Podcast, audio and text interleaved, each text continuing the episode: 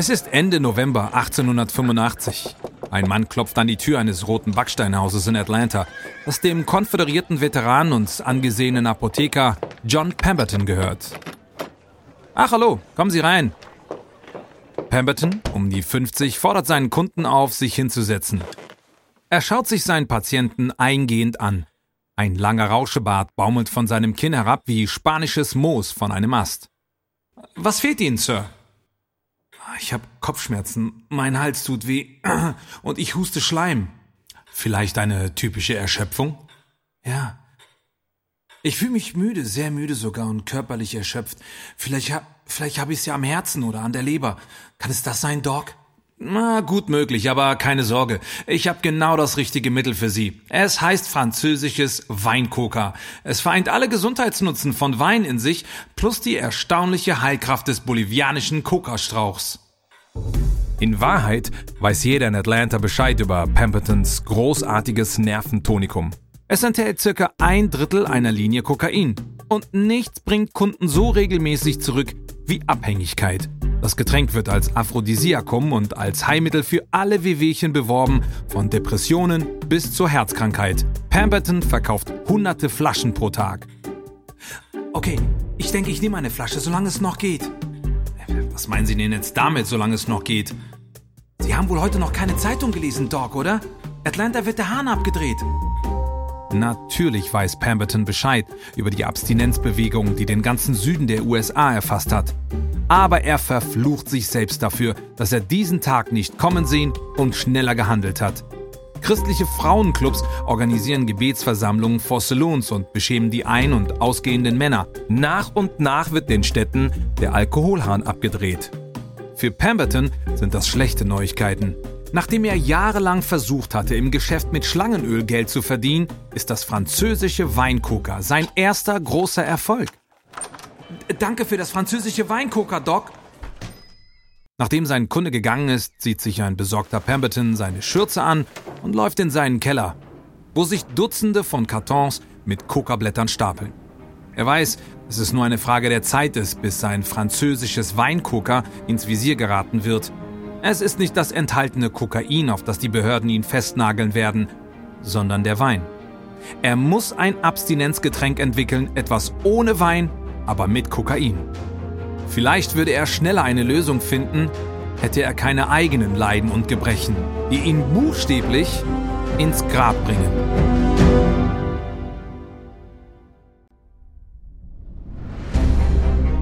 Mein Name ist Amias Haptu. Willkommen bei Kampf der Unternehmen, einem Podcast von Wondery.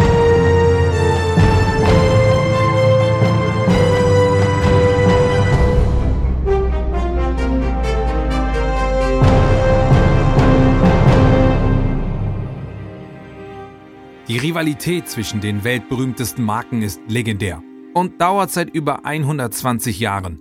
Kein Ende in Sicht. Wer von uns hat noch nie den Geschmack von Cola gegen Pepsi getestet? Die ganze Welt scheint in zwei Lager gespalten zu sein. In unserer sechsteiligen Serie Coca-Cola vs. Pepsi tauchen wir in den legendären Kampf um den globalen Limonadenmarkt ein, der heute über 360 Milliarden Dollar wert ist. Die Getränke, die diese zwei Unternehmen verkaufen, sind zwar süß, aber der Krieg zwischen ihnen, puh, der ist ziemlich bitter. Dies ist Episode 1 König Kokain. Es ist Dezember 1885 und John Pemberton ist in seinem Keller. Er beugt sich über einen Topf mit köchelndem Sirup. Er zerkrümmelt Kolanüsse und Kokablätter in die Mischung. Er taucht einen Löffel in den Topf und kostet vorsichtig die zuckrige Masse. Pemberton erschaudert, weil es so bitter schmeckt. Kolanüsse sind vielleicht reich an Koffein, aber sie schmecken furchtbar. Pemberton leert ein Paket Zucker in den Topf und probiert erneut. Mmm, viel besser. Die nächste Zutat ist das Aromaöl. Eine originelle Mischung aus Orange, Zitrone, Zimt, Muskatnuss und noch mehr. Dann einige Tropfen Zitrussäure, um dem Ganzen ein angenehmes Prickeln zu verleihen. Das i-Tüpfelchen ist eine Dosis Karamellfarbstoff. Erfahrene Schlangenölhändler wie Pemberton lieben Karamellfarbstoff. Seine dunkelbraune Farbe eignet sich ideal, um Fliegen, Asche und anderen Unrat zu verbergen, der aus Versehen in das Gebräu fällt. Gerade als Pemberton seinen Sirup erneut kosten will, klopft es an der Tür. Er öffnet und steht vor einem pummeligen Mann mit herabhängendem weißem Schnurrbart und schwerfälliger Haltung. Guten Tag, Mr. Pemberton. Mein Name ist Frank Robinson. Ich betreibe eine Werbeagentur. Ich glaube, dass ich Ihnen dabei helfen kann, noch viel mehr Ihres fantastischen französischen Weinkoker zu verkaufen. Ah, Sie kommen gerade richtig. Ich arbeite an einem neuen Rezept. Bitte, kommen Sie herein und probieren Sie es. Robinson tritt ein und sieht den köchelnden Topf. Er riecht den Zucker, der herauswabert.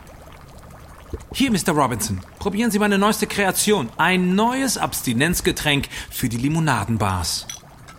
Pemberton tut einen Klack seines Sirups in ein Glas, fügt Sprudelwasser hinzu und verrührt beides kräftig. Robinson nimmt einen Schluck und seine Augen leuchten auf. Das schmeckt wunderbar. Ich wollte Sie eigentlich fragen, ob Sie mich anstellen würden, um für Sie Werbung zu machen. Aber jetzt habe ich Ihr köstliches neues Getränk probiert und würde gerne einen Schritt weitergehen. Würden Sie in Betracht ziehen, mich zu Ihrem Geschäftspartner zu machen? Pemberton schaut ihn neugierig an. Interessiert, aber vorsichtig. Robinson wagt sich weiter vor. Mit Ihrem Rezept und meinem Werbetalent könnte dieses Getränk weltberühmt werden. Frühling 1886. Nach wochenlangen Formelverbesserungen ist Pembertons Limonadenrezept fertig. Aber es fehlt noch ein Name. Also bittet Pemberton seinen neuen Geschäftspartner darum, sein Getränk zu taufen. Nach ein paar Tagen Bedenkzeit macht Robinson einen Vorschlag. Sie sagten, dass das Getränk sowohl Coca-Blätter als auch Cola-Nüsse enthält. Wie wäre es also mit Coca-Cola? Ich finde, dass es eine gelungene Alliteration ist. Zunächst läuft alles gut. Atlantas Limonadenbars verkaufen Coca-Cola und die anfängliche Werbung erweckt reges Interesse. Aber dann stürzt Pemberton und Robinsons Partnerschaft plötzlich aus ihrem Höhenflug ab. Die Wurzel des Problems liegt im vergangenen US-amerikanischen Bürgerkrieg. Im April 1865 kämpfte Pemberton auf Seiten der konföderierten Truppen bei der Schlacht von Columbus, Georgia, wo die Konföderation den letzten, erfolglosen Widerstand leistete. Ein Unionssoldat schlitzte Pemberton mit seinem Säbel den Bauch auf. Wie durch ein Wunder überlebte Pemberton. Aber diese Kriegswunde plagte ihn immer wieder und bescherte ihm noch jetzt plötzlich auftretende, schreckliche Schmerzen. Morphium verschaffte ihm zwar Erleichterung, stürzte ihn aber auch in die Abhängigkeit. 20 Jahre später hat die Droge ihn immer noch fest im Griff. Da Pemberton die meiste Zeit vollgepumpt mit Morphium in seinem Bett liegt, kommt die Herstellung von Coca-Cola zum Stillstand. Und ohne zu verkaufende Produkte geht Pemberton pleite. Auf seiner verzweifelten Suche nach Geld verkauft er hinter Robinsons Rücken Anteile am Geschäft. Und zwar an jeden, der bereit ist, ihm dafür Bares zu geben. Als Robinson von Pembertons Verrat erfährt, konfrontiert er seinen bettlägerigen ehemaligen Geschäftspartner. Wir waren Partner! Wie konnten Sie das nur tun? Ich brauchte das Geld und Außerdem weisen das Patent und die Marke mich als alleinigen Erfinder von Coca-Cola aus. Und nicht, dass es von Bedeutung wäre, aber ich bin krank und ich werde in diesem Bett sterben. Es ist zu spät. Coca-Cola ist weg. Die neuen Inhaber sind eine Bande unglückseliger Opportunisten. Robinson bleibt mit gebrochenem Herzen zurück. Obwohl er aus dem Geschäft ausgeschlossen wurde, glaubt er weiterhin an Coca-Cola und ist entschlossen, das Unternehmen zurückzugewinnen. Sogar noch Monate später erzählt er jedem, der zuhören will, über Pembertons Limonade und seine zerstörten Träume. Unter jenen, denen Robinson seine Leidensgeschichte erzählt, befindet sich Asa Candler. Er ist ein wohlhabender Apotheker auf der Suche nach Produkten. Deshalb sucht Robinson Candler aus. Er versucht ihm das Potenzial von Coca-Cola schmackhaft zu machen. Aber Candler blendet Robinsons müde machenden Geschichten über Coca-Cola einfach aus. Aber eines Morgens wacht Candler mit starken, nicht nachlassenden Kopfschmerzen auf. Während sein Kopf pocht, erinnert sich Candler daran, dass Robinson sagte, Coca-Cola helfe gegen Kopfschmerzen. Und er denkt sich, schaden kann's ja nicht. Candler läuft über die Straßen des Stadtzentrums von Atlanta zu einer Limonadenbar. Er weicht Straßenbahn aus, dringt sich durch die Menschen und erreicht die Limonadenbar. Er geht direkt zum Limonadenmann, der hinter der Theke steht. Guten Morgen, ein Glas Coca-Cola bitte. Der Limonadenverkäufer reicht ihm ein Glas. Flüssige Blubberblasen sprudeln ihm ins Gesicht. Candler nimmt einige Schlücke seiner ersten Coca-Cola. Nicht schlecht, denkt er. Und einige Augenblicke später merkt er erstaunt, dass seine Kopfschmerzen schwächer werden und dann verschwinden. Einige Tage später schreibt Candler seinem Bruder über seine spannende Entdeckung. Du weißt doch, wie ich unter Kopfschmerzen leide. Vor einigen Tagen riet mir ein Freund, Coca-Cola zu probieren. Das tat ich und sofort ging es mir besser. Ich versuchte es erneut und es hatte dieselbe Wirkung. Und deswegen habe ich mich entschlossen, mein Geld zu investieren. Candler macht die Leute ausfindig, denen Pemberton sein Geschäft verkauft hatte, und kauft es für 750 Dollar zurück. Dann, im Sommer 1888, besucht Candler Pemberton, um ihm seine Anteile abzukaufen, das fehlende Drittel des Unternehmens. Als Candler in Pembertons Schlafzimmer tritt, trifft ihn der Gestank nach Schweiß, Erbrochenem und Krankheit wie ein Faustschlag. Pembertons Anblick ist ein Schock. Er liegt in seinem Bett, leere Morphiumampullen liegen auf dem Nachttisch. Stirbt an einer Magen-Darm-Grippe. Wie bedrückend auch dieser Anblick sein mag, Kendler lässt sich davon nicht abschrecken. Mr. Pemberton, es tut mir weh, Sie so zu sehen. Ich wünsche Ihnen eine rasche Besserung. Ich, ich bin vorbeigekommen, weil ich Ihnen Ihre Anteile an Coca-Cola abkaufen möchte. Wie viel bezahlen Sie dafür? 550 Dollar. Pemberton ist einverstanden. So kann er wenigstens seiner Familie etwas Geld hinterlassen. Im August 1888, ein paar Wochen nachdem er Candlers Angebot angenommen hat, stirbt Pemberton im Alter von 57 Jahren. Als erste Handlung als Chef von Coca-Cola ändert Candler das Rezept. Zunächst tut er mehr Zucker hinein, dann verringert er den Coca-Blattanteil. Kokain verliert seinen Zauber und steht jetzt im Ruf, gefährlich und suchterzeugend zu sein. Lieber früh genug handeln, denkt Candler.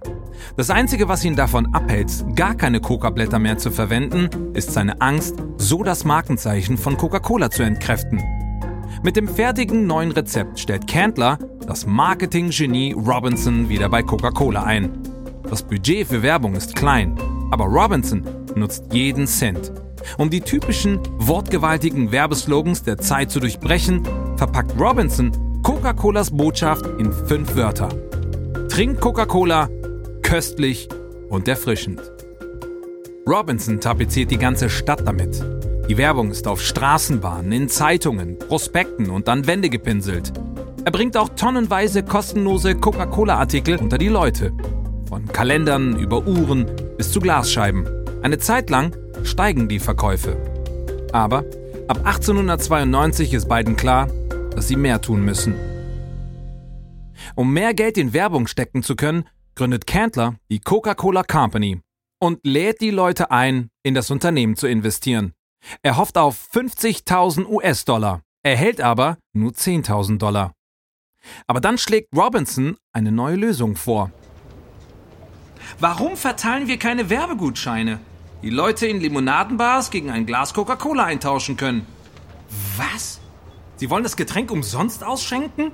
Sind Sie verrückt geworden? Um Cantlers ungläubige Reaktion zu verstehen, müsst ihr wissen, dass noch nie jemand so etwas versucht hatte. Also gab es auch keinen Beweis dafür, dass es funktionieren würde. Mr. Candler, Hören Sie mir bitte zu. Es gibt Leute, die noch nie eine Coca-Cola getrunken haben. Diese Gutscheine versprechen Ihnen kostenlose Coca-Colas. Das stimmt. Kostenlos. Aber sobald Sie auf den Geschmack gekommen sind, werden Sie es regelmäßig trinken. Da bin ich mir todsicher. Wir kriegen das Geld durch steigende Verkäufe wieder rein. Candler denkt über Robinsons Idee nach. Es hört sich viel zu teuer an, aber Robinsons Argumente ergeben Sinn. Candler stimmt dem Plan zu. In den nächsten Monaten schwenken Leute in den Limonadenbars ihre Coupons. Hunderttausende von Menschen probieren Coca-Cola und sie lieben es. Das Getränk wird die Lieblingslimonade der Südstaaten. Aber nicht jeder denkt, dass Coca-Colas Erfolg der originellen Werbetechnik von Robinson zu verdanken ist. Candler hat vielleicht das Rezept verändert, aber viele sehen Coca-Cola immer noch als Kokainlimo. Gerüchte verbreiten sich, wonach das Getränk süchtig macht. Zeitungen behaupten, Coca-Cola treibt Menschen in den Wahnsinn. Limonadenbarkunden geben dem Getränk von Kokain inspirierte Spitznamen, Namen wie Coke oder Dope oder ein Schuss in den Arm. Das stört Candler. Er ist ein frommer Methodist und verabscheut den Gedanken, dass sein Getränk als etwas Unheilvolles gesehen wird. 1903 stellt er einen Chemiker ein, um jedes einzelne Molekül Kokain von den Coca-Blättern zu entfernen, die für Coca-Cola verwendet werden. Diese Änderung ändert allerdings nichts an der Beliebtheit des Getränks. Bald ist der Markt mit Konkurrenz geflutet, die in Coca-Colas Fahrtwasser mitschwimmen wollen. Kendler hasst sie alle. Er sieht sie als Parasiten, die von seiner harten Arbeit profitieren. Also befiehlt er seinen Anwälten, jeden Einzelnen für Markenverletzungen zu verklagen. Was folgt, sind jahrzehntelange Versuche, die Nachahmer zu eliminieren. Aber sobald Coca-Cola einem Nachahmer den Gar ausgemacht hat, tritt schon der Nächste an seine Stelle.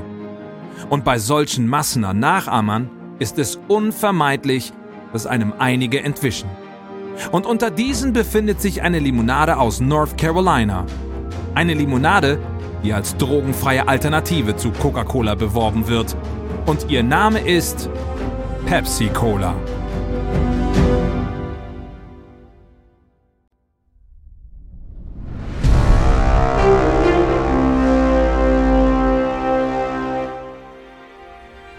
Es ist Anfang 1898 und Caleb Bradham langweilt sich. Es ist ein ruhiger Nachmittag in seiner Limonadenbar in New Bern, North Carolina. Er hat bereits die Marmortheke und den Boden geputzt. Jetzt hat er nichts mehr zu tun. Er überlegt sich, dass ein bisschen Musik den Tag schneller vorbeigehen lässt. Also geht er zur mit Münzen betriebenen Pianola. Bradham war schon immer an neuen Technologien interessiert und liebt diese primitive Jukebox.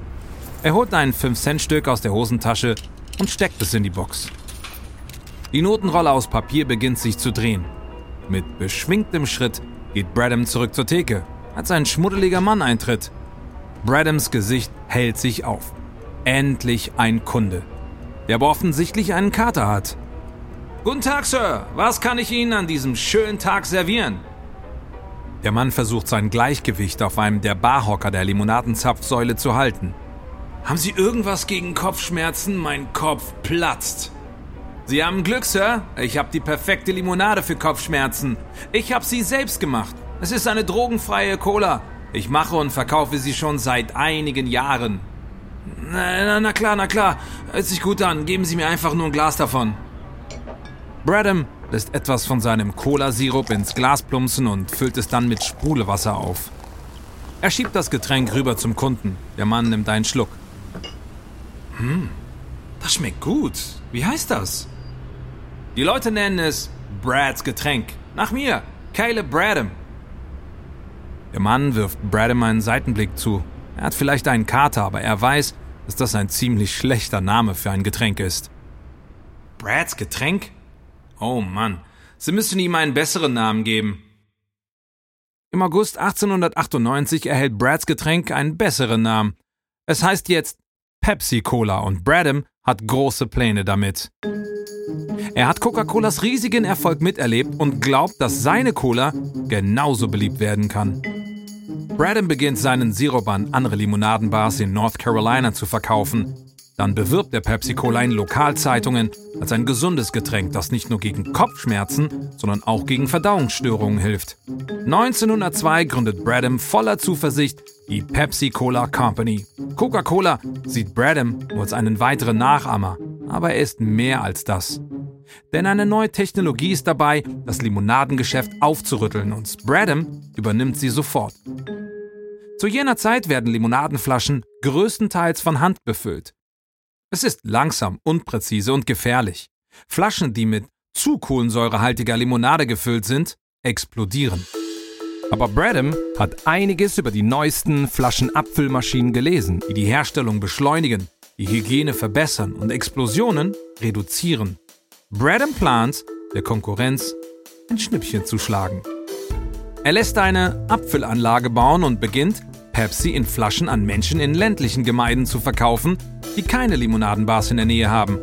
Dann überzeugt Bradham selbstständige Apfelanlagen, anstatt ihrer eigenen Colas, Pepsi zu produzieren. Als Gegenleistung erhält jede Anlage ein Lokalmonopol auf Herstellung und Verkauf von Pepsi in Flaschen. Bradham verdient Geld damit, Pepsi-Sirup an diese Apfelfirmen zu verkaufen. Um 1915 ist Bradham ein Limonadenmillionär. Coca-Colas Einstellung hätte nicht unterschiedlicher sein können. Coca-Colas Boss Asa Candler glaubt, dass Flaschenlimonade keine Zukunft hat. Und als zwei Anwälte aus Chattanooga ihn 1899 für die Rechte angehen, Coca-Cola in Flaschen abzufüllen, ignoriert er sie. Aber sie bleiben hartnäckig. Wochenlang lässt Candler sie abblitzen und hofft, dass sie aufgeben werden. Aber das tun sie nicht. Am Ende ist Candler einverstanden, sie zu treffen. Meine Herren, ich bin nicht daran interessiert, Coca-Cola in Flaschen abzufüllen. Apfelanlagen sind schmutzige Orte, die mangelhafte Produkte herstellen. Ich fürchte um unseren guten Namen, wenn wir anfangen, Coca-Cola in Flaschen abzufüllen. Die Anwälte versprechen hohe Qualitätsstandards in ihren Apfelanlagen aufrechtzuerhalten und für dieses Anlagennetzwerk höchstpersönlich zu zahlen. Sie wollen einfach nur die Rechte daran, Coca-Cola in Flaschen abzufüllen. Kendler wird schließlich überzeugt und er unterzeichnet einen Vertrag. Im Rahmen des Deals erhalten die Anwälte die Exklusivrechte zur Abfüllung von Coca-Cola in fast allen US-Staaten und sie werden den Sirup nur bei der Coca-Cola Company kaufen. Als die Anwälte ihre Unterlagen einsammeln, warnt Candler sie. Ich glaube immer noch nicht, dass sie damit Erfolg haben werden. Also, wenn ihr Jungs scheitert, kommt nicht zurückgekrochen. Aber die Anwälte scheitern nicht. Anstatt selbst Apfelanlagen zu bauen, teilen sie die USA in kleine Territorien auf und verkaufen Lizenzen, in diesen Gebieten Coca-Cola abzufüllen. Hocherfreut über die Chance, eine lukrative, ewig währende Coca-Cola-Lizenz zu erhalten, melden sich Hunderte von Anlagen an. Jeder wird reich. Die Coca-Cola Company profitiert vom Sirup, den sie an die Anwälte verkauft. Die Anwälte machen ein riesiges Vermögen damit, dass sie diesen Sirup zum Marktpreis an die Apfelanlagen weiterverkaufen. Die Apfelfirmen verdienen ihr Geld mit dem Verkauf der von ihnen hergestellten, abgefüllten Coca-Cola. Und fast unabsichtlich hat Coca-Cola in Rekordzeit ein nationales Flaschenlimonadenetzwerk erschaffen. Aber Anfang 1920 geraten Coca-Cola und Pepsi in Schwierigkeiten. Das Problem ist der Zucker. Die Regierung hat die Regulierung des Zuckerpreises vom Ersten Weltkrieg aufgehoben. Und jetzt klettert der Zuckerpreis höher und höher. Das sind schlechte Nachrichten für Limonadenunternehmen. Zucker ist das teuerste an jedem Glas Cola. Und die Preise dafür schießen in den Himmel. Die Branche gerät in Panik. In der Erwartung immer weiter steigender Preise kaufen Coca-Cola und Pepsi riesige Vorräte an Zucker. Aber plötzlich bricht der Zuckerpreis ein und die Cola-Unternehmen bleiben auf Bergen von überteuertem Zucker sitzen. Unfähig, die Verluste wettzumachen, drosselt Bradham die Produktion. Aber je weniger Pepsi produziert wird, desto tiefer sinken die Verkäufe und das Unternehmen steht noch schlechter da. Bradham kämpft, um das Unternehmen zu retten, aber es ist zu spät. Im März 1923 geht die Pepsi Cola Company pleite. Bradhams Traum ist geplatzt. Doch während Pepsi und andere Cola-Unternehmen in Flammen aufgehen, überlebt Coca-Cola und floriert. Um sich von seinen Zuckerverlusten zu erholen, sichert sich die Coca-Cola Company einen Multimillionen-Dollar-Kredit, in dem sie ihr Geheimrezept als Pfand benutzt. Mit dem frischen Kredit kann Coca-Cola weiter expandieren, sogar als die Zuckerkrise die Konkurrenz zu Fall bringt. Mit jeder Menge Geld in der Tasche und ohne Mitstreiter saniert sich Coca-Cola vollständig. Ende der 1920er gehört Coca-Cola zum American Way of Life. Es scheint unvorstellbar, dass Coca-Cola jemals wieder die Limonadenkrone streitig gemacht wird. Aber dann geschieht etwas völlig Unerwartetes. Pepsi Cola ist von den Toten auferstanden. In der nächsten Episode Coca-Cola vs. Pepsi legt sich der gemeinste Mann im Süßwarenbusiness mit den Coca-Cola-Bullen an und bringt Pepsi zurück ins Spiel.